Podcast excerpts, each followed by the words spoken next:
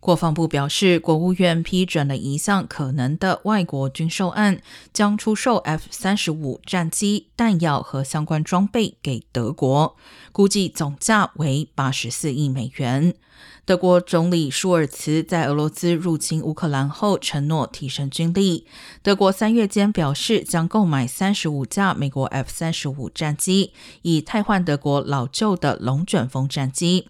因此，有了这项先进逆踪战机的潜在交易案。虽然国务院已批准这项交易，但美国法律要求这类潜在军售案必须发出通知。国防部今天已通知国会这项可能的军售案。